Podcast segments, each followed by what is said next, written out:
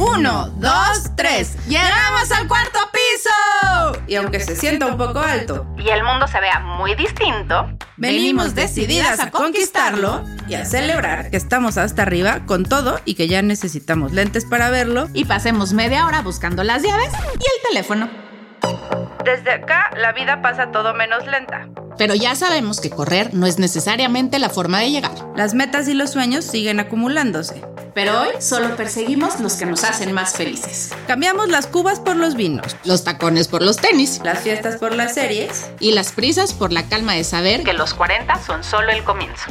Bienvenidas a la tercera temporada llena de superpoderes para compartir. Y de nuevas cuarentonas orgullosas que llegaron a este espacio decididas a seguir construyendo juntas el verdadero Cuarentonas Power. Ay, esos años felices cuando te maquillabas para verte más grande, en vez de recetarte 200 tutoriales de maquillaje natural para ocultar las ojeras y pelear dignamente contra la gravedad. Los primeros años de nuestra vida ansiamos crecer. Todo lo que deseamos parece estar más adelante y no dudamos ni un segundo en apresurarnos a llegar. Pero cuando el tiempo hace de las suyas y lo vemos pasar sin haber palomeado nuestra lista de metas por cumplir, la lucha contra el tiempo parece apoderarse de nosotras sin darnos cuenta que al intentar detenerlo, lo único que pasa es que dejamos de crecer. Hoy nos acompaña una cuarentona increíble que dejó de quitarse la edad para atreverse a crecer de un jalón y vaya que lo logró. Hola, somos Andrea Sordo. Y Mariana Fernández. Bienvenidas a un nuevo capítulo de Cuarentonas Power. Pónganse bien atentas y prepárense porque hoy tenemos acá a una cuarentona que nos contará cómo el tiempo puede dejar de ser nuestro archienemigo para convertirse en el mejor aliado y crecer. Sonorense de nacimiento, chilanga desde hace mucho tiempo y directora de la Cámara Nacional de la Industria del Vestido. Esposa, mamá a los 45 y todavía se hace un tiempito para venir a Cuarentonas Power. Denle la bienvenida, por favor, a Net. ¡Bravo! Hola, Net. Muchísimas gracias por venir. Estamos de verdad súper felices de tenerte aquí. Y yo nomás quiero que sepan todas ustedes cuarentonas que Anet es una cuarentona power de hueso colorado que nos escribió para contar su historia y amamos de verdad haber logrado que esté hoy aquí. Además de que les avisamos que están a punto de conocer a una tipaza, así que con fanfarrias, bienvenida. Feliz, gracias a ustedes. Qué bonita introducción, me encanta. Felicidades por este programa. Gracias. Qué bonita Gracias. iniciativa, gracias. Y feliz de contar, abrir mi corazón y, a- y llegar a todos esos seguidoras de ustedes para contar esta historia. Gracias. Y un corazón grandote que ahorita vamos a descubrir, pero cuéntanos un poquito de cómo llegaste de Sonora a la Ciudad de México, pero además pasaste por Guadalajara, por Europa y te convertiste en la top de tops en la industria. Yo creo que mi pasión en la moda fue la que me hizo llegar aquí. Yo desde los cinco años dije, quiero ser diseñadora de moda. Y pues tuve la oportunidad, el apoyo de mis papás, llegué a Guadalajara, estudié a la universidad y desde ahí dije, yo quiero dedicarme a esto. Ese es mi principal objetivo. Y estando en Guadalajara me dan la oportunidad de venirme a trabajar aquí a la Ciudad de México. Llegué en 2008, la más feliz, entregada a mi trabajo feliz. Y en ese inter veía a mis amigas casándose, teniendo hijos. Y yo decía, yo quiero hacer algo en mi carrera. La parte sentimental con el favor de Dios la voy a lograr en algún momento, pero en ese momento estaba 100% entregada a mi carrera. En 2008, la Cámara del Vestido me invita a trabajar con ellos. Padrísimo mi trabajo, estuve con ellos cuatro años, renuncio, me voy a otros lugares, me voy a estudiar a Europa, como bien comentas. Digamos que disfruté otras oportunidades de trabajo. Y en la pandemia, de nuevo la cámara me dice, regresa a trabajar con nosotros. Entonces por eso actualmente estoy de nuevo en la cámara. Me encanta mi trabajo. Oye, Estoy pero- apasionada del mundo de la moda. La verdad es que, que esto es, es un mundo que, verdad, yo creo que a todos nos ha llamado la atención de una u otra manera y el que diga que no es puritita mentira, porque moda hay para todos los gustos. Nos vestimos todos. Todos nos vestimos. Oye, pero del 2008 a la pandemia hay un gran trecho. O sea, si te vas a Europa, ¿qué es eso como sonorense? Irte de verdad como al otro lado del mundo a estudiar tú, con qué ganas regresas, con O sea, ¿qué era lo que pasaba por tu cabeza? ¿Qué querías lograr? Tu parte personal, ¿cómo la tenías visualizada? ¿Qué pasa en todo eso del 2018 ahora que regresas a la cámara? Sí, porque además en, en Sonora, supongo, sucede mucho como en el interior de la República, que bien chavita, a los 20 ya tienes que ver con quién te vas a casar y si a los 20 no te has casado, no, o sea, como que el pressing de casarte y tener hijos empieza como mucho tiempo antes, ¿no? Mucha presión. ¿Cómo tomas esa decisión de decir, no, pues yo voy a poner mi parte profesional primero y ya después vemos qué onda con la con la parte, con la sentimental. parte sentimental? La parte del trabajo sí fue esa pasión. Yo siempre digo, la pasión por mi trabajo, por la moda, es como lo que me trae la energía para seguir trabajando. Y trabajos muy padres, la verdad. Si hiciéramos recuento de todo, o sea, muy fregón. He trabajado en lugares que me han ayudado a crecer, a aprender, a conocer a muchas personas. Esa era mi energía para. Pero claro, había esa presión, por supuesto. No me nació a mí esa presión desde muy jovencita, pero las que se quedaban en Hermosillo, varias amigas que las cuales quiero mucho, era como, mm, ya tengo cierta edad, mi novio de tantos años, necesito casarme. Yo me acuerdo que les decía, si sabes que te vas a casar con él, pues ¿por qué te apresuras? Si sabes que ahí va a ser. Yo en mi caso, a lo mejor una parte de mí decía, híjole, ¿y ¿tú con quién te vas a quedar? Y no, no había, no venía. Y no veíamos quién era esa persona. No había esa persona. Y en el Inter mi energía era, me concentraba en el trabajo. Pero sin duda, si probablemente hubiera tenido una relación como más durable, no creo, pero probablemente sabía que tendría que llegar un momento en tomar decisiones. Pero yo soy una apasionada de que digo, hasta que llegue alguien. Aunque le sufrí, ya platicaremos de eso. Entonces, eso fue la- las dos partes que me hizo venir a Ciudad de México. Aparte, es una gran ciudad. Para una pueblerina es una ciudad de retos, de cobrarte la factura por estar lejos de tu familia. Claro. Sí. Pero al mismo tiempo tienes oportunidades increíbles. Háblanos de esas oportunidades increíbles, porque oigan, señoritas chilangas, no renieguen, tenemos una gran ciudad. Tenemos una gran ciudad. Yo le hice al revés, yo de la gran ciudad me fui al A ser pueblo. pueblerina. Qué rico vivir en Cuernavaca Bueno, pues cada quien, tranquilamente. cada quien sus direcciones. No, las oportunidades es que se mueven aquí desfiles de moda, fashion weeks, eventos, lanzamiento, inauguraciones de tiendas. Todo eso es parte del trabajo, pues que tienes que ir a. Lo hacemos de trabajo, pero al final lo disfrutas. Ya a quien no les encanta la foto en la alfombra roja porque viniste a tal evento. Todo eso es Todo el energía. Todo el glam es energía para tu, tu trabajo. Pero siempre hay algo allá adentro en el corazón diciendo cuándo vas a hacer la diferencia, cuándo te van a abrazar o no, apapachar. O sea, tú, fíjate, yo me acuerdo hace muchos años, en Brinca, hicimos durante muchos años, muchos años, muchos años los eventos para Vogue, para GQ, para Glamour. y. Glamour. No, eran las- los cuatro títulos de Condenaste en ese entonces. Y había uno de los directores editoriales que nos decía es que es horrible tener el super glam y estar en el evento y tener los reflectores y llegar a mi casa y saber que no hay nadie. Qué fuerte, totalmente. Me acuerdo tanto de eso que yo decía, tienen el trabajo que Soñado. soñado, ¿no? Y a los que nos gustan los eventos y a los que estamos en producción y entonces nosotros lo veíamos y de verdad tienen acceso a muchísimas cosas, a muchos privilegios, pero para mí llego a mi casa y estoy solo. Yo te complementaría, qué gran comentario con dos cosas. Sí, totalmente. Sales brillosa, lentejuelas, en- no sé, como que cada, como cada quien quiera ir eh, disfrazada de esos grandes eventos de moda, te codeas, saludas y todo. Y claro, llegas a casa y dices, ¿y luego? Y el fin de semana sola, llorando, triste, es mi caso. Hay otros casos que siguen disfrutando, pero también quiero comentarles que a raíz de estar participando en estos eventos de moda, brillo, glamour, no sé, mucha luz, yo decía, no es posible que haya tanta frialdad en la industria de la moda. Entonces, desde el 2012 nace un proyecto muy personal que se llama Moda Incluyente, que promueve la inclusión y la diversidad en la industria de la moda. Por esa parte de decir, no es posible que seamos tan fríos cuando cuando pues la ropa viste al ser humano. Hay personalidades o hay eventos muy fríos que hace unos años, ya ahorita ya está más sensible la cosa, podía señalar y decir, no, ¿por qué una modelo con discapacidad o una modelo curvilínea iba a estar dentro de un desfile? O una modelo que no fuera güera. O sea, ras- con rasgos eh, indígenas. O sea, yo O me acuerdo menos del 1.70. cuando lo de Yalitza, ¿no? Ya- Yalitzia, Yalitza perdón. París. Al principio todos decían, no, no, ¿cómo es? ¿Cómo va a salir en las revistas de moda, no? No, hombre. Y tuvo la portada de Que muchas otras sí. no han tenido. O sea, sí, sí se ha ido abriendo brecha, Mucho. pero de todas maneras sí es un mundo bien complicado, ¿no? Siento que es muy generacional. Hay todavía personalidades que dicen, no, todavía no lo acepto. Y hay los jóvenes, me encantan, los jóvenes están más sensibles, más humanizado que dice bienvenido todas las personalidades. Claro, que tenga feeling para la moda. Claro. Y mm, estabas teniendo todo este éxito, o sea, tienes tu proyecto personal donde dices, aquí cabemos todos y vamos a trabajar para todos, pero además estás teniendo tu éxito en la cámara. ¿En qué momento dices, me hace falta algo? Ay, muchos.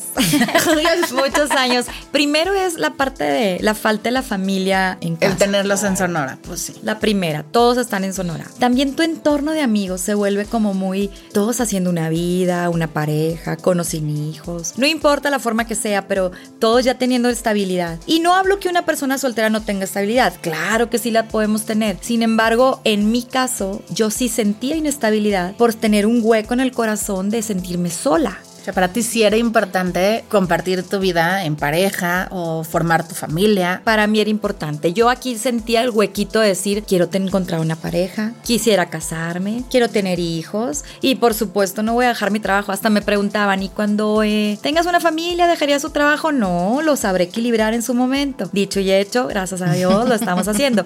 Pero claro que sentí el hueco. Y había fines de semana que yo hablaba Sonora, bueno, hablo todos los días, y todos estamos en comida familiar, estamos todos contentos y yo sola. Si te decías, qué ganas de estar ahí. ¿Qué agua? Y aparte, ajá, y me preguntaba, ¿qué fregados hago en México? ¿Quién me tiene aquí? Ya me voy a ir a Sonora. Y pues no, ¿no? El, día, el lunes llegaba, me secaba las lágrimas y llegaba feliz a mi trabajo, orgullosa. Y ya el viernes, aparte salimos a mediodía. Me daba el bajón. me daba el bajón. ¿Con quién voy a comer? ¿Voy a estar sola? Claro que me dolía mucho. ¿Y después de mucho tiempo en México no habías construido relaciones de amigas donde pudieras sentir este apapacho y que te dijeran, güey, pero es una chingona lo que haces, va a llegar todo lo demás? La realidad realidad es que, claro que sí, muy buenos amigos tengo en México. A lo mejor no como en Sonora, que somos un gran grupo, los amigos de la secundaria, bola de no sé cuántas personas, los amigos de la prepa, sí o no, un gentío. Aquí en México, mucho más pequeño, eh, los que coinciden contigo en el trabajo, no sé, el grupo de, de, amigos que conociste en tal evento. Lo que yo siento, y lo, y lo voy a confesar, vamos a abrirnos, es que yo llegué a un momento en mi vida, tenía mis treinta y tantos años, donde no sentía que estaba completa, que me hacía falta algo. Repito, la parte profesional maravillosa, pero eh, lo personal no estaba completa, automáticamente me alejaba de las amigas. O decía, no, con mm. ella no, porque no, no tengo lo mismo que ella, porque me falta lo otro. Entonces yo misma, y eh, fue mi responsabilidad el decir, no, yo prefiero estar solita en mi casa, eh, llorar solita, ¿no? Que nadie me vea triste.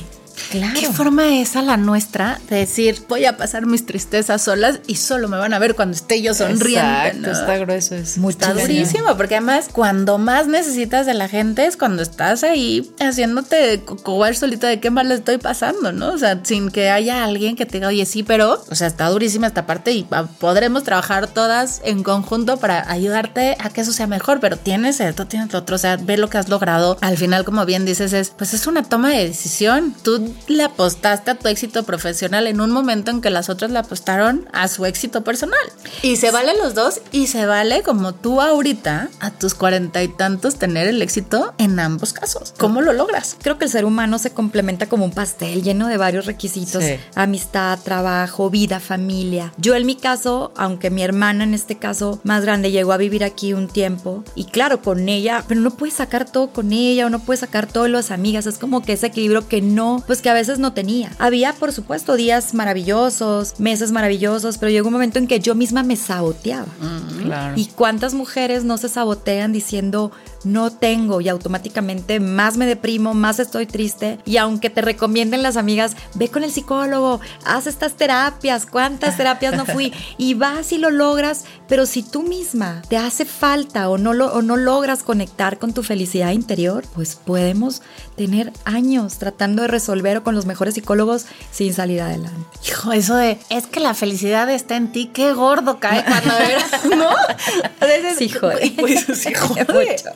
¿Qué es eso? Oye, yo sé, y yo le rasgo, y yo le rasgo, pero pues yo veo a las otras que están bien felices y, tienen lo que a mí me falta, ¿no? Y entonces no ves esa felicidad. además también creo que hay una etapa específica en la vida. A los 20, pues todo te vale madres, todo lo ves lejísimos, ¿no? Así como, ay, güey, me queda la vida por delante, Fiesta, antro y amigas. Exacto. A los 30, como después de los 35 por ahí, como que empiezas a decir, ay, cabrón, ahí se ven los 40. Ya están más cerquita. Este, ya están más cerquita, como que esto se me pasó bien rápido. O yo sigo en la fiesta, o yo sigo clavada en mi trabajo, o lo que sea, y no me estoy enfocando en lo importante, porque no, no es porque sea lo más importante, pero ese es el, el chip con el que crecimos, Crecemos ¿no? mucho. Entonces, ay, cabrón, ya tengo treinta y tantos y todavía no me caso y todavía no soy mamá o no tengo un güey estable. No, pues estoy salada. ¿Qué me pasa, no? ¿Y a mí qué no me quieren? Oye, Claro. me pasó, yo que he hecho mal. Yo decía, sí, soy una buena persona, porque me encanta el tema social y ahí voy a fundaciones y misiones y la iglesia y catecismo. Yo decía, ¿y por qué me toca a mí? Y algo les voy a contar que estando en este grupo de catecismo, digo, las quiero y respeto mucho, pero me decían, yo llorando les decía, es que no logro lo que ustedes tienen, la familia, la pareja, estabilidad. ¿Por qué yo no? Es que a lo mejor Dios no quiere eso. para mí. Bueno, era, hace cuenta la puñalada. Ellas lo decían a lo mejor con mucho cariño. Yo decía, pues qué fregados, porque lo siento en el corazón. Entonces, qué importante es saber escucharte, saber confiar en que va a llegar el momento, en que hay que trabajarlo también, porque no todo va a llegar tocándote Claro. la puerta, ¿no? Pero O ¿sabes? casicito que sí. a veces sí toca que sí. Casicito que sí. no, nos pero de todas maneras, si- amor. si, tú no tienes un como un trabajo previo, ¿no? A- o sea, a todo mundo nos pasó que cuando a huevo querías andar, no, es que estoy soltera, necesito andar con alguien. Y buscabas y buscabas, o sea, no te volteaba a ver, pero ni el perro. Y en el momento en el que decías, ay, bueno, ya chingue su madre, ah, Todo. ahora O todo el día mundo, que empiezas ¿no? a andar con alguien. Ah, sí, Ah, todo resulta que el que nunca te peló te manda mensaje. Ah, espérate. No, Sí, ¿de qué pero se trata? es lo que proyectas, ni siquiera lo que proyectas hacia afuera, lo que te proyectas hacia hacia tú ti. para adentro, ¿no? Qué tranquilidad debemos de estar, qué confiadas para estar a gusto. Pero también, también se vale, en este caso, no se lo recomiendo a nadie, pero cómo a veces acudes lo que decíamos a terapias, a limpias, a ejercicios, cartas, soluciones raras.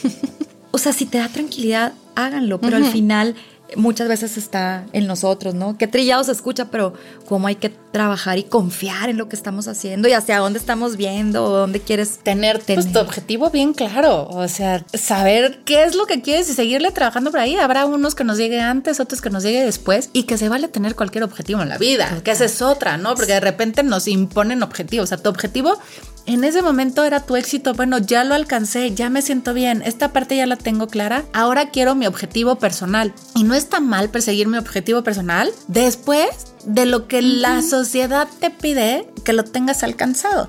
Porque entonces nos lleva a situaciones como, híjole, no aceptar mi edad para no decir que no lo logré en el tiempo en el que la sociedad considera que eso es correcto. O me lleva a la depresión porque, chanclas, ya llevo 15 noviazgos y pues ni uno es el bueno, ¿no? Entonces el problema soy yo.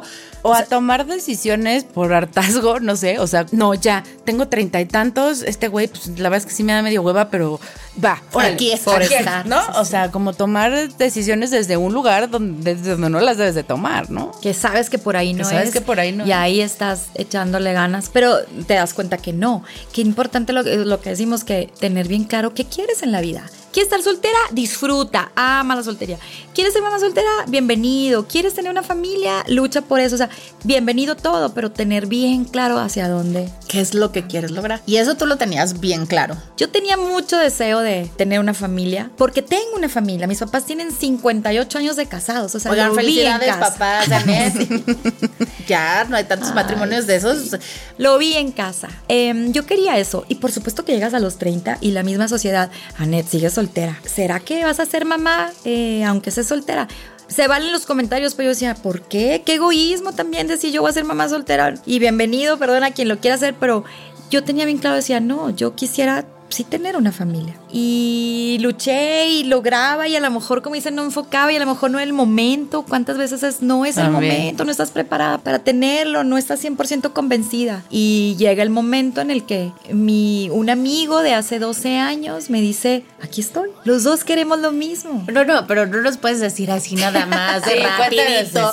Ay, sí, un amigo de 12 años. ¿Cómo te das la oportunidad de volver a ver al amigo de hace 12 años? Porque, perdón, o sea, mis amigos de 12 años los veo y son compas, ¿no? Entonces es como que, ¿en qué momento dices, "Ah, mira, el amigo no está tan mal. No, como que sí me gusta para pareja. Lo que puedo decirles desde un inicio es que tengo orgullosamente 45 años y llegó un momento en el que, digamos, a finales de pandemia, dije, mi último ejercicio en la vida voy a hacer una desprogramación o un estudio, análisis de mi árbol genealógico. Y sí, creo que algo anda mal en mi vida. Digo, siempre muy apegada a la iglesia, pero ¿por qué no sumar las dos partes? Y empiezo a hacer el estudio y dije, termino esto y ya me voy a relajar. Voy a estar tranquila y confiada en el que algo puede hacer un cambio. Y si no, voy a amar mi soltería, aceptar lo que me está tocando vivir. También llegué a pensar en decir, voy a adoptar, si, si hacer feliz a un niño cuando, bueno, felicidad compartida por si no tengo la oportunidad de yo ser mamá. Y en el Inter, cuando estaba en ese momento de tranquilidad, un amigo de mi hermana, amigo desde hace 12 años, mi querido Andrés, mi tocayo, me dice, Anet, ¿qué onda? ¿Por qué no? Si tú quieres formar una familia, tener una pareja más bien, y yo también quiero lo mismo, ¿por qué no nos damos la oportunidad? Y era un amigo que siempre estuvo ahí, en, el, en las reuniones familiares, en las, en las reuniones de amigos, amigos, en la fiesta, aparte su, su, forma de ser es muy divertida, entonces siempre estuvo ahí. Era alguien que yo confiaba en él. No era mi gran amigo, pero estaba ahí. Y acepto el empezar a salir con acepto muchas... el reto. Acepto el reto. sí, totalmente, pero con muchas dudas. Yo decía, ay, ¿será que sí? Cuéntanos, ¿cómo fue la primera cita? no, la primera cita estábamos en mi cumpleaños, de hecho, y entre mi grupo de amigas, éramos poquitos ahí en mi casa, me dice, es que tú me gustas y te veo hoy con unos ojos diferentes, entonces quiero invitarte a salir. Entonces mis amigas, Anet, a ver, está soltera, ¿qué onda? Y yo, ay, ustedes que le creen al Andrés, por Dios, ¿no? Y así fue como empezamos a, salir. Y la primera salida sí, fueron en puras cenas donde platicábamos y me empezaba a contar más de él, porque esa es otra, yo lo veía como el amigo de o en la fiesta de. Y a lo mejor nos faltaba como platicar tu vida profesional, tus sentimientos, tu familia, como que esa parte nos faltaba. Obviamente eso nos lo da los cuarenta y tantos, pero qué importante sería y para todas las generaciones que están atrás, decir, cuando se novien, háganlo desde la conciencia de quiero hacer una pareja, porque el tema de que se han ido a cenar, a decir, pues luego es, pues ya se, ¿no? O sea, se te antoja el señor y pues ahí anda uno según dándose a la pareja cuando no hay nada que ver. Pero aquí hubo esa plena conciencia de decir, ok, voy a conocer quiero conocerla en serio. Y, y vamos a conocernos de esta otra manera. De esta ¿no? otra manera. Y se dieron esa oportunidad, está padrísimo. Mucha, mucha plática. Y lo que a mí me iba convenciendo, así como mi checklist, es familiar, eh, es trabajador, me trata muy bien. O sea, como que empiezas a ir diciendo, es una gran persona. Y fuera de la fiesta, qué rico claro, se conoces disfruta. otra, otra faceta, ¿no? Completamente. Sí. Que no te das tiempo de conocerla No. cuando te novias así de, ay, me cayó perfecto en la peda. ¿no? O sea, O entre amigos, exacto, porque estás entre amigos todos bromeando, a salud, qué padre. Y a lo mejor llegas a tu casa y dices, qué padre me la pasé con tales amigos. Pero ¿con cuántos llegaste a platicar algo más formal? O un tema padre que los dos entren en discusión. Pues no, que se hace la fiesta, está como muy superficial la plática. Y así fue como el Andrés y yo empezamos a platicar y yo decía, órale, está interesante. Pero lo más padre fue que ya pasaron tres meses de pura salida, respetuosa, de amigos, de conocernos. Él siempre se hizo presente. Eso también qué importante, el, el que te lleguen a esa confianza. ¿Cómo estás? ¿Cómo te fue en la reunión? Como que muy presente. Y llego a, llegó diciembre y me dice mi hermana, no te hagas güey. Si él quiere lo mismo que tú, está soltero. En este momento, él- él en su caso era soltero sin hijos, tú soltera sin hijas y quieren lo mismo. eran dos golden tickets. Totalmente. Los golden tickets. Oye, ¿qué onda? Y también qué interesante escuchar a los buenos consejos. Una hermana, una buena amiga. Yo dije, claro, voy a darme la oportunidad. Entonces, eh, iniciamos en, en enero, nos empezamos, bueno, yo le digo en Sonora, nos pusimos de novios el 15 de enero. y al siguiente mes había un viaje a, a una boda a Bacalar. Y fuimos a la boda en febrero. Y para marzo nos dieron la noticia que estábamos esperando a Mariano. Había un humanito en camino. Ni tardos, ni perezosos. Oye, ya se habían aventado tres meses de conocerse, de cenitas respetuosas, ya tocaba faltarse al respeto. Totalmente. Pero la conclusión ahí fue, qué rico llegó, o sea, todo lo que habías Soñado. pedido al universo, soñado, llegó así, ahí les va. Bienvenido al paquete completo de jalón. Y qué rico porque ya no estábamos chiquitos, ya teníamos responsables de Sí, actuar, de ya no tomar es como de, ay, metí la pata. Ya no vas a llegar con tu mamá a decirle, ¿qué crees? estoy embarazada. Yo era un grito de emoción y estoy en pareja, estoy embarazada, este, tengo el éxito profesional que siempre quise. Ahora sí, estoy plena en todos sentidos. Totalmente. Y te sientes plena. Feliz, feliz. Pero algo bien interesante cuando hemos sacado el tema de, de, ser mamá a los 45 años, claro que hay duda de decir, o sea, en verdad estaba 100% concentrada en, y mi respuesta es, mi mejor recomendación es que sí sean mamás conscientes, comprometidas con ese pequeñito que está creciendo en tu pancita, eh, porque así fue mi embarazo, la espera, el nacimiento, así sigue siendo ahorita 100% comprometida a este bebé. Ya los desfiles de moda, los eventos, las luces es con permiso no puedo, yo tengo que estar en mi casa a tales horas para Pero ya disfrutar lo a mi hijo. Ya lo disfruté. Sí, o es sea, mi ya mejor no tienes eso de es que quiero vivir esto. Ahorita ya esa decisión es totalmente natural. Es ahora yo quiero ser mamá y sigo teniendo mi éxito, pero el éxito ya no lo baso en el reflector. Total, es en o sea, casa. ya es, es en mi casa. Quiero llegar, irme al parque, treparme al columpio con Mariano, ¿no? Y oír su res. Además, qué bonito nombre le fuiste a poner, qué bárbaro. tu tocayo. Tu tocayo, mira, Mira, tú. Es que le tocaba estar aquí, ¿eh? porque está casada con tu tocayo y tiene un hijo que es mi tocayo. Ay, completamente. Estoy feliz en este programa, qué bonito. Ay, oye, esa, de verdad, esa historia de amor me fascina porque muy pocas veces nos damos ese permiso de sorprendernos. O sea, el, ay, ¿qué va a decir mi hermana que con su amigo, no? O ¿qué va a decir la tía que el que pareciera nuestro primo porque aquí ya ha estado en todas las fiestas? Pues ahora quiere algo más. O sea, muchas veces dejamos que todos los alrededores, todos los cuchicheos de alrededor, no nos dejamos ir así como decir, pues órale, conscientemente vámonos a cenar tres meses y vamos a platicar. Y a ver qué pasa, ¿no? Y vamos a Nos- si Nos somos cerramos solitas las oportunidades. ¿no? Literal, yo te decía, no te van a venir a tocar la puerta, pero casicito que sí. O más bien volteaste a todos lados, a Volteaste. tu entorno. Porque a veces decimos, no, este no me gusta por esto, el otro por el otro. Siempre va a haber algo que no, no, y somos además perfectos. conforme te vas haciendo más grande, te vas haciendo más piqui. Más quisquillosa. O sea, yo eh, lo he hablado mucho con amigos que todavía están solteros, que, o sea, antes era, tenías tres cosas que querías y ahorita ya es, ay, no. Pero no vaya a ser que le guste ponerse tenis. O sea, ya, güey, neta, no. te Ay, vas sí. haciendo mucho más piqui y vas siendo mucho más selectivo, que no está mal, pero tienes que encontrar un poco el, el punto medio de decir, estoy siendo selectivo o ya me estoy pasando de lanza con mis exigencias, ¿no? O sea, O esas exigencias, tras, transmitirlas a, a decir, focus, quiero esto. Y si le estás viendo que la Claro. persona te Lo que es puede realmente ofrecer- importante. Sí, lo que realmente. Si la persona te lo puede dar, entonces date la oportunidad. Es mejor probar y decir, no, no es, va por ahí, pero tener bien claro, ¿no? Lo, lo que uno desea. Y confiar, no somos confiadas a veces. Nos ganan los miedos. Sí, y por ejemplo, cuando te embarazaste, me imagino, a mí me pasó, yo me embaracé a los 37 y ya había gente chismosa que al caso que me decía, güey, pero te tienes que hacer 17 mil estudios porque ya estás ruca y porque, ya sabes, o sea, como que toda esta onda. Y tengo amigas y personas muy cercanas, muy queridas que están en sus 42 y que dicen, no, ya, ya, ya vale madres, ya no voy a tener hijos porque es muy riesgoso, porque no sé qué. Entonces ya me imagino la cantidad de... viene en camino. Claro que, por supuesto, viene en camino y es un embarazo de alto riesgo por tu edad. Sí, ya Eres más de mamá Es un embarazo geriátrico. Así lo llaman. Sí. Sí. Después de Ay, los qué 30 y tantos. grosero. Sí, el mío ya era geriátrico a los Y en 37. ese momento dije yo, pues estás aquí en mi pancita y vamos a dar la mejor calidad de vida. Sí, trae, mi tejido.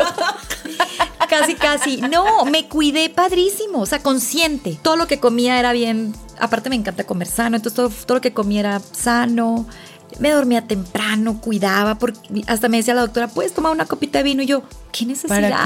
qué? Si he tomado muchos años. No quiero, ahorita no quiero. quiero. Entonces me entregué a mi bebé, a mi nueva familia, porque aparte tenías que poner en práctica nueva familia, bebé, casa. Claro, porque que, fue todo ver, al, todo al mismo si, tiempo. si sí. volverte esposa es complicado, si volver mamá es complicado, échate las dos al mismo tiempo. Oye, pero quizá- quizás es el secreto, ¿eh? Porque antes nuestras mamás, o sea, se casaban y casi casi que en la luna de miel se embarazaban, ¿eh? Casi, casi es Mi mejor. mamá, mis papás se casaron No un andes 23. contando sus intimidades. Mis papás se casaron un 23 de mm, enero y mi hermano, el primogénito, nació el 23 de octubre. Ve. O sea, Ah, febrero, nueve marzo, meses así, exacto. O sea, hasta mi mamá cuenta, mi papá cuenta que mi abuelito le decía, ándale, donde nazca antes. Ay, Pero el que antes, miedo. antes así se lo echaba, o sea, no se daban tiempo ni de conocerse, ni nos vamos a esperar, no, nada. O sea, era ¿Será como... que nos tenemos que ir así de bruces ahora? Igual, igual ese es el, el secreto. La clave. Ay, sí. Mientras estés consciente, bienvenido, exactamente. Sí, claro. Pero fue padrísimo porque dije, voy a, voy a dedicarme a este momento que era lo soñado. Y también en ese momento que me da la noticia y que después a los meses nos casamos por el civil primero que nada y, y luego ya nos casamos por, por la iglesia que nació Mariano y, al mismo tiempo bautizamos. Pero a lo que voy, en ese momento, ahora sí, por primera vez, orgullosamente dije, tengo cuarenta y tantos años. Que lo había guardado toda mi vida. La gente sabe, yo me cogí- que me comía la edad. Dos, tres años bien guardados. Aparte, por mi tamaño chaparrita podía pasar a lo mejor por un poco menos. No, ahorita lo digo tan orgullosa. Como Eso que está- sentías, sentías que te faltaba algo para poder decir, ah, sí, tengo 46, se chinga. Mucho. ¿no? Yo Como- diría, qué pena. Y digo, no soy una persona desenvuelta. eh, por, pues, por mi trabajo, por todo, pero había cosas que yo decía, no, yo voy a escoger mi edad. No quiero que me juzguen por la parte sentimental. Era como, y no me importa el que dirán, pero eso siempre, siempre me pudo. Siempre te pudo porque era algo que tú querías y todavía no tenías. Totalmente. O sea, era como, formaba parte de tu bucket list todavía por, por palomear, Por pero cumplir. qué bonito que de repente dices, ahí está mi marido, aquí está mi chamaco y tengo 45, Uy. gracias. ¿No?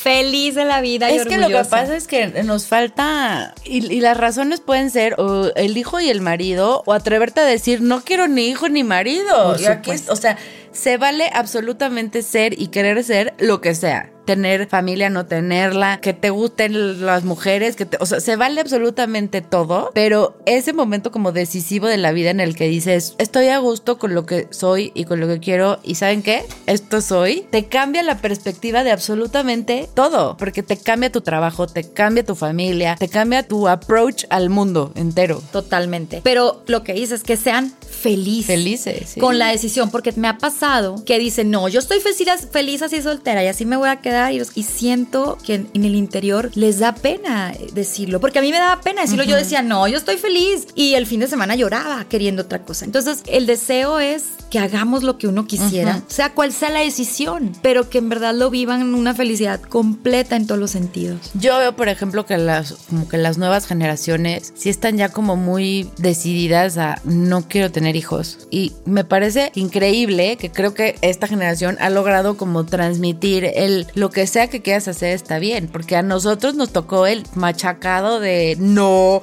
si no estás casada, este, no, si no tienes hijos, si no, no sé qué, si no importa si el marido te pega, tú te aguantas porque tienes que estar casada, ¿no? O sea, nosotros Sí. así nos educaron, la verdad. O sea, bajo Yo eso crecimos. Cuando yo era novia del papá de mis hijos, no sé, un noviazgo muy formal y todo.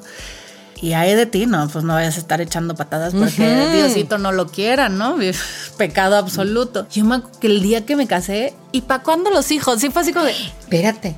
o sea, llevo 23 años oyendo que no tengo que darle vuelo lilacha y ahorita me estás pidiendo que de la nada me vuelva yo Es una que rebelde sí era sin así, casa, o sea, por ¿qué eso era la, la noche de bodas, era como, o sea, que en la noche de bodas va a ser la primera vez que van a coger y se van a embarazar, ¿no? Era como, Es que, qué, qué impresión las Qué generaciones, porque igual ahorita yo con mi bebé, todavía tías, abuelas de mi esposo, no sé, con ideas de, ¿y si no comes carne? Tu bebé, no sé qué. Y yo decía, ¿qué las...? O sea, se respeta porque así A crecieron. mí me llegaron a decir que mi hija estaba malnutrida porque a mí me gustaba comer ensaladas. Ay, pues yo igual. Y que dices, güey, no se vale porque estoy tratando de que este escuincla se pegue a la chichi. Está llorando porque no me sale la leche que tengo que producir como vaca lechera que se supone que tengo que.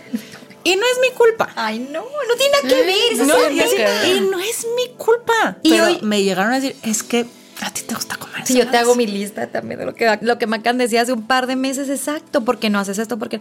Y al final, gracias a Dios, digo, por un lado se respeta a los adultos de decir, bueno, crecieron en esta ideología, educación, pero por otro lado, hoy en día hay tanta información que cada vez más te dicen, no tiene nada que ver el alimento de la mamá con lo que le estás dando de comer a tu hijo, entonces no tiene nada que ver, qué padre el amor que le estamos dando, el tiempo, la dedicación. Sí tiene que ver. Eso sí tiene que ver. La verdad es que la forma de maternar ha cambiado tanto, y también creo que ahora que tú tienes la oportunidad de maternar de una forma totalmente consciente, habiendo alcanzado cada uno de los picos y de los íconos que tú querías tener, te permites estar 100% en ser mamá. O sea, Mariano tiene una mamá que a la hora que llega a su casa está disponible 100% para él con todo ese amor, ¿no? Y no en el, me tengo que partir y entonces ahorita tengo que regresar, no sé qué, pero si el evento es a tal hora, entonces, o sea, estás completamente ahí para él y aún a pesar de todo eso, llegan momentos, o sea, dentro de toda esta felicidad, dentro de toda esta plenitud que además irradia, hay momentos donde uno no se siente tan segura o que te hace falta algo y tienes una historia maravillosa donde pides ayuda en una red social. Sí, cuéntanos. Es preciosa esa idea. Resulta que fue la primera vez que no pasé Navidad con mi familia. El Mariano tenía dos mesecitos y el 2 de enero mi esposo sale a trabajar. Era lunes, nunca se me va a olvidar. Aparte a mí me encanta como arreglarme y entonces salgo con el Mariano colgado en el rebozo que, que él y yo vivimos pegados al rebozo por muchos meses y salgo sin arreglarme en pants, cosa rarísima, y caminando por la calle de mi casa, digo, ¿por qué no habrá mamás como yo? Una vecina que se quiere ir a tomar un café, estoy sola, mi familia está lejos. Entonces se me ocurre poner en el grupo de Ladies Multitask, también mis respetos a este par de mujeres que como ustedes han hecho proyectos padres creando comunidad. Entonces les escribo un mensajito diciendo feliz año, alguna mamá eh, del 2022, ojo con esto, porque así decía, pues alguien que me entienda, no una mamá de hace cuatro años. Sí, claro. Mamás hay muchas, pero, necesito una recién mamá. Recién mamá como yo. Recién estrenada. Nacimiento 2022, eh, vivo en tal lugar, qué padre que se quieran tomar un café. Y empieza en ese momento, ta, ta, ta, ta para la tarde ya teníamos como veintitantas personas que habían escrito. Nos fuimos todas al WhatsApp. Creamos este grupo de casi cuarenta y tantos. Digo, ya volvimos a, generar otro mucho más petit, más con las que te identificas. Ahorita ya estamos en un grupo muy lindo y nos reunimos una vez al mes con todo el chamaquero. Yo llevo a mis muchachos. Yo siempre digo, yo domingo, sábado, yo llevo con mis muchachos. el Andrés y mi Mariano, ya llegamos todos. Qué lindo escucharnos y ayudarnos en comentarios de qué tipo de leche nos recomiendan o a qué parque voy. Es que también la maternidad es cuando logras ser mamá, o sea, a mí me pasó que también fui mamá más grande y como que también era algo, y yo sí, claro que quiero ser mamá. Y este también, este choque, como está tan romantizado, que sí, es increíble y es padrísimo y todo, pero también la maternidad es un lugar bien solo, porque nos han enseñado justo a callarnos esta otra parte. No puedo decir que necesito platicar con una amiga y necesito irme a tomar un café porque van a decir que soy una mala madre porque no quiero estar con mi hijo que acaba de nacer, ¿no? O sea, también está rodeada de un montón de mitos que lo único que logran es aislarte.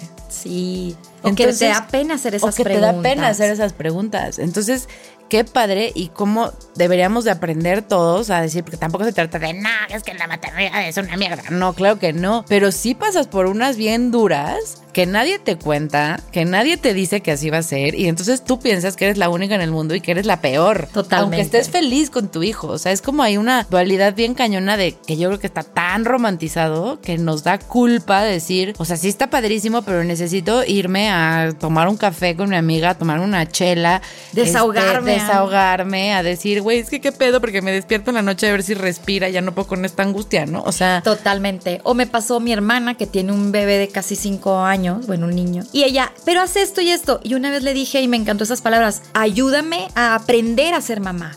Porque yo también quiero aprender. Si no me digas qué hacer. Exacto, ayúdame a aprender a ser mamá. No me digas exacto qué tengo que hacer. Entonces, sí es cierto, uno también quiere saber, experimentar. Digo, espero no meter la pata, pero pero la pata la vamos a meter todos. O sea, a mí alguna vez me dijeron, Mariana, porque yo tenía esta obsesión de ser la mejor mamá, la mejor esposa, la mejor la llama, la mejor hija. o sea, yo quería, ¿no? Y un día alguien agarró y me dijo, hagas lo que hagas, cuando crezcan tus hijas, van a tener la huella del abandono, la huella del rechazo. Me dice, todos, o sea, no es algo, no hay nada en el mundo que tú puedas hacer para evitarles vivir eso. Y siempre, por naturaleza humana, los hijos van a buscar no parecerse a los papás, o sea, van a buscar esa independencia. Entonces, mejor acepta cada vez que te cuestionen, acepta cuando están como buscando su, su propia personalidad y lo vas a ver ya cuando sean más grandecitos que empiezan a hacer, ¿no? Que tener su identidad y sus pensamientos propios y eso, acéptalos, porque no hay forma de que tú se los quites y es parte que crezcan, ¿no? Entonces, eso pues lo tienes que platicar con alguien, o sea, y tienes que tener, yo gracias a todas mis amigas muy cercanas de universidad nos embarazamos todas al mismo tiempo y ahí andábamos todas con nuestras carriolas, íbamos a comer y entonces todo el mundo nos veía raro porque era la mesa más escandalosa, la más cochina, la, ¿no? Y, me acuerdo que decíamos, nosotros decíamos que nunca vamos a dejar todo puerco y así servilletas por todos lados. ¿no? Ya acabábamos recogiendo antes de irnos. Pero claro que necesitas encontrar tu ese espacio donde lo puedes platicar. Y a lo mejor a las que vivimos más convencional este tema de la maternidad, pues tuviste amigas, ¿no? Con las que lo pudiste vivir. Pero cuando deciden ser mamás después de haber alcanzado otras partes que eran muy importantes para ustedes, pues es más complicado. Aunque hoy por hoy ya cada vez son mamás más grandes.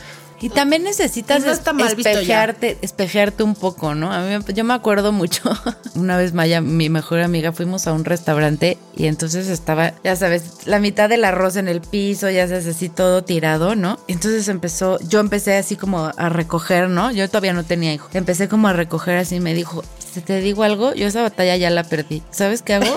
Les dejo más propina. Buen puto. O sea, si me pongo a recoger todo lo que tiran, no voy a comer. Entonces, al cuando llega la cuenta, le digo, perdóname por el tiradero y le dejo más es que es muy fácil hablar. Le dije, güey, gracias. O sea, ya hasta hoy, cuando mi hijo hace un tiradero, eso hago. Es muy fácil hablar, buen punto. Y me hicieron acordarme de, de cómo cuando estaba soltera me decían, es que seguro estás soltera por esto o no has logrado esto por el otro. O sea, todo el mundo habla, qué rico, ¿no? Señala. Lluvia de palabras, exacto. Señalar, juzgar.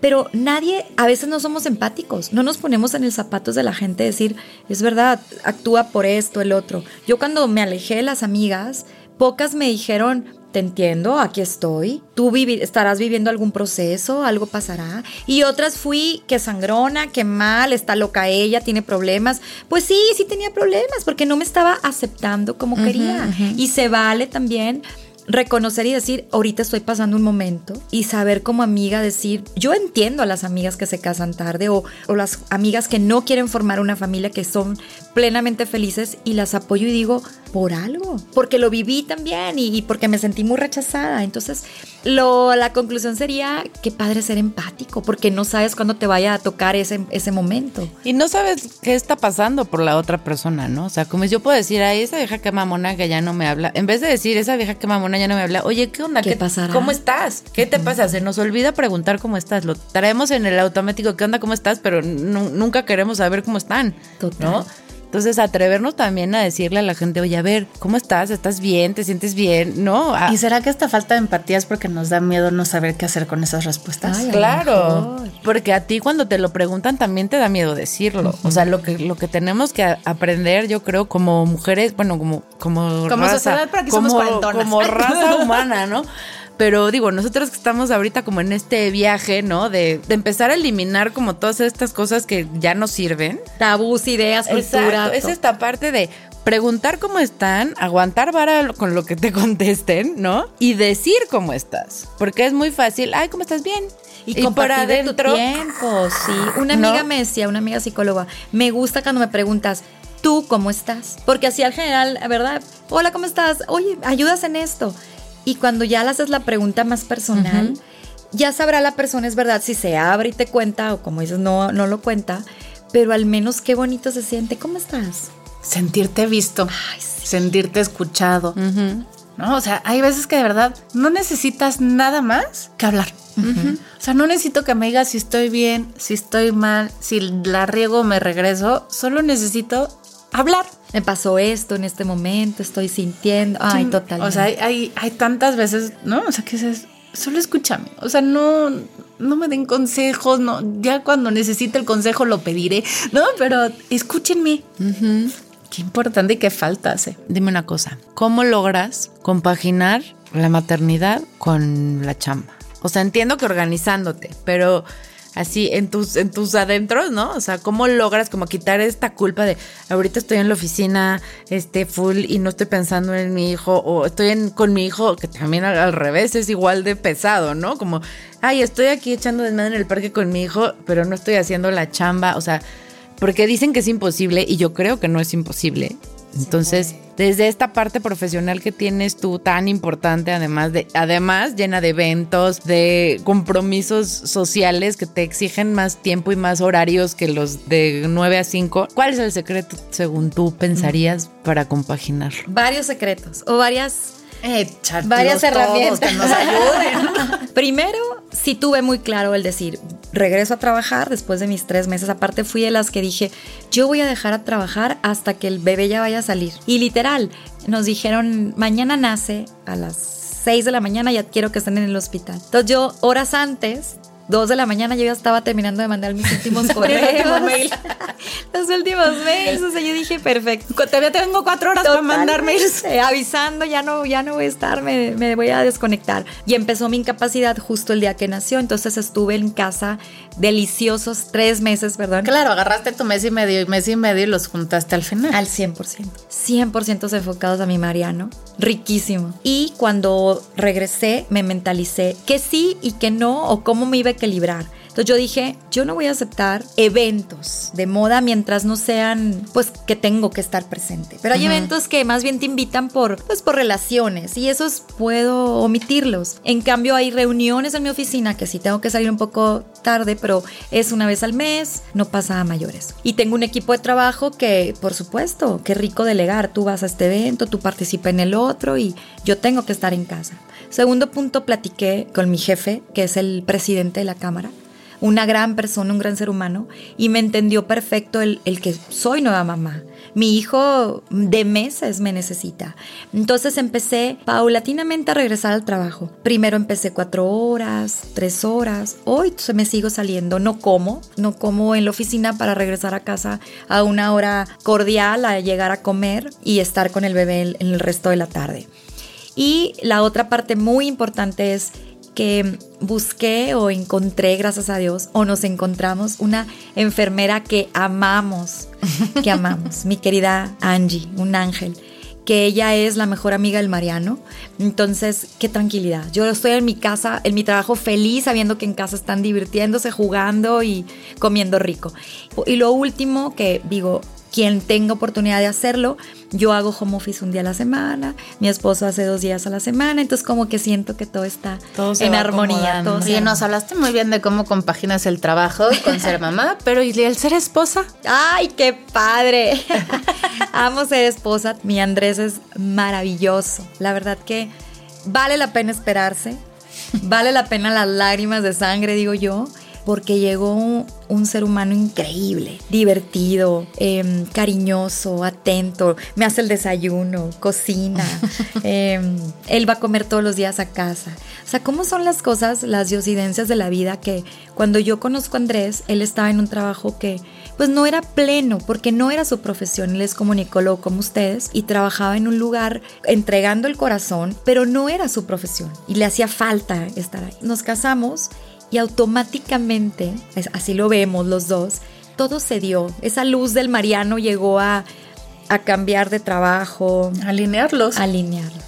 Desde la parte también económica, el, el cambio de carro, cambio de trabajo, cambio de departamento, la vida, la armonía, Dios, quien ustedes le quieran llamar, existe y hay que confiar en que las cosas pueden cambiar. Y, y eso es como que el, el tener una relación bien divertida. Somos que bailamos en la cocina, nos reímos solos por cualquier tontería. Ay, bien dijeran, padre.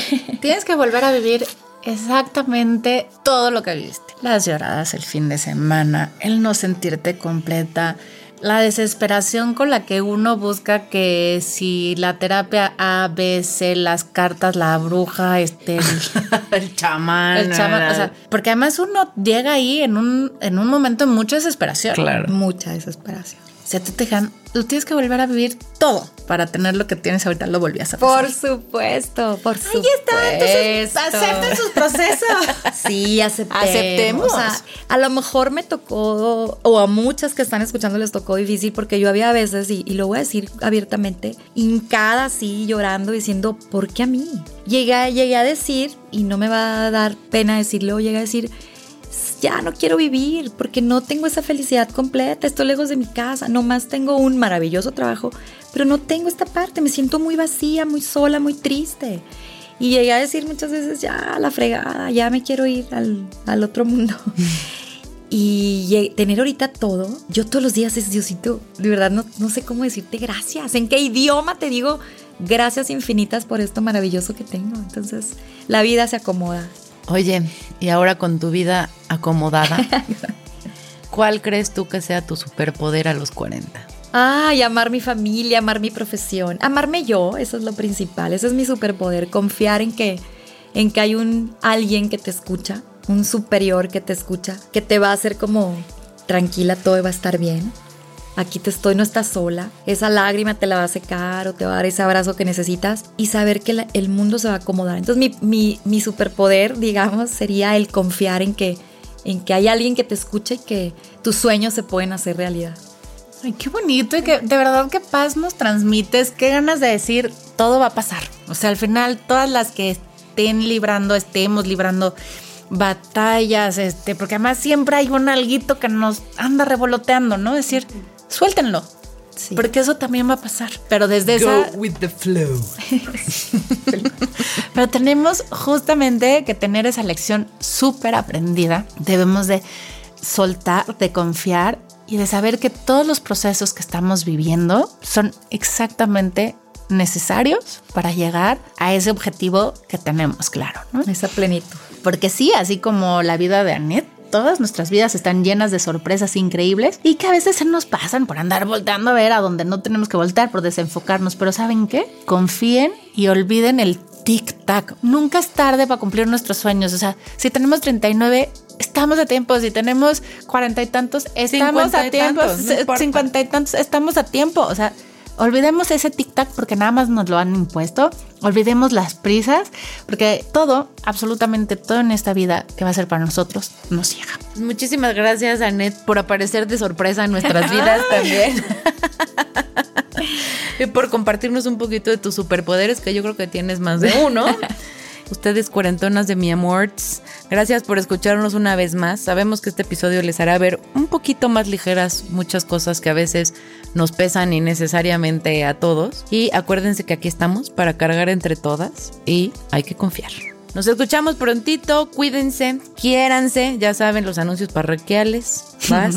los anuncios parroquiales, pero si tú eres la máster de ello, pícanle a la campanita, síganos en todas nuestras redes, estamos en Instagram, en Facebook, en TikTok y en Twitter como Cuarentonas Power. Muchísimas gracias por dejarnos acompañarlas otro martes, les mandamos harto beso, muchísimas gracias como siempre a Brincacharcos, a nuestro productor Fer, a Santi, nuestro ingeniero de audio y por acá a Estudio Alan por favor, véngase a grabar cualquier cosa que ustedes tengan en mente, porque los sueños sí se cumplen y aquí los podemos hacer realidad.